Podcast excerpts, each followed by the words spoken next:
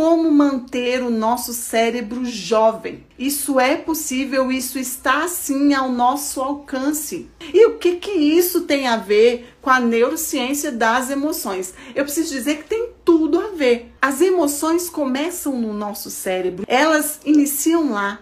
E se eu tenho um cérebro saudável, se eu tenho um funcionamento saudável das minhas conexões neurais, dos meus neurônios, eu tenho por consequência emoções mais saudáveis. O reflexo reflexo do, das minhas emoções dizem respeito ao funcionamento do meu cérebro. Se o funcionamento do meu cérebro está ok, está bem cuidado, está bem nutrido em outras questões, então dessa forma, se o meu cérebro está em pleno funcionamento e com saúde, isso vai repercutir nas minhas emoções diretamente. O, a nossa grande preocupação gira em torno disso: envelhecer, mas envelhecer com saúde, especialmente com sanidade, né? Com, com as suas potencialidades mentais, neurológicas, de fato, bem congruentes, lúcidas, como algumas pessoas disseram aí. Então, para além de pensar em quantos anos eu quero viver, talvez o grande quesito que todos nós queiramos é: eu quero viver muito. Eu até quero isso, mas eu quero com saúde. Eu quero com lucidez. E isso depende do hoje. Isso depende de como eu cuido do meu cérebro hoje, de como eu vejo e de fato a potencializo o meu cérebro no hoje, no agora, nas minhas vivências diárias, nos meus hábitos diários. Sempre aprender algo novo. Quando, Adriana, aprender algo novo? Todos os dias. Nossa, Adriana, mas puxa, você já começou no nível hard, né? Como assim aprender algo novo todos os dias? Sim. Nem que seja uma palavra para o seu vocabulário, sinapse. Enfim, não sei, né? Alguma coisa nova você precisa aprender, mas para além disso, é manter o seu cérebro ativo. Quando eu aprendo algo novo, nós falamos sobre isso. Nós promovemos sinapses neurais, caminhos. Nós estamos construindo novos caminhos no nosso cérebro. E ao aprender algo novo, isso acontece efetivamente.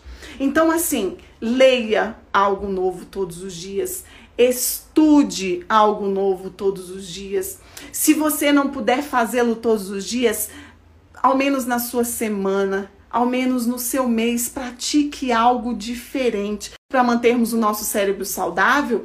É fazermos atividade física. É sim cuidarmos do nosso corpo. É sim exercitarmos exercitar-nos minimamente. Mesmo isolamento social, Adriana, sim, dentro das suas possibilidades, dentro daquilo que lhe é possível. As academias em Brasília estão sendo, sendo reabertas, né? Foram reabertas. Então existe essa possibilidade, tendo dado os cuidados necessários para estar ali. Mas se você não quer se, se colocar nesse risco, vá caminhar. Faça pelo menos três vezes na semana uma atividade mínima, uma atividade física nem que seja dentro da sua casa, subindo e descendo escada, nem que seja no prédio, indo para a saída de emergência e subindo e descendo escada, não sei, mas movimente o seu corpo. Isso vai manter o seu cérebro saudável. Na medida que o meu corpo está saudável, o meu cérebro também está, e eu estou retardando o seu envelhecimento e eu estou potencializando o meu cérebro para emoções saudáveis. Tudo interfere em tudo nessa sintonia. Alimentar-se de forma saudável. Nós precisamos cuidar daquilo que nós ingerimos, daquilo que nós comemos diariamente. Né? Eu estava lendo esses dias que é, a ciência tem dificuldade de mensurar ou de elaborar qual seria o, o alimento mais venenoso do que o açúcar para o nosso corpo.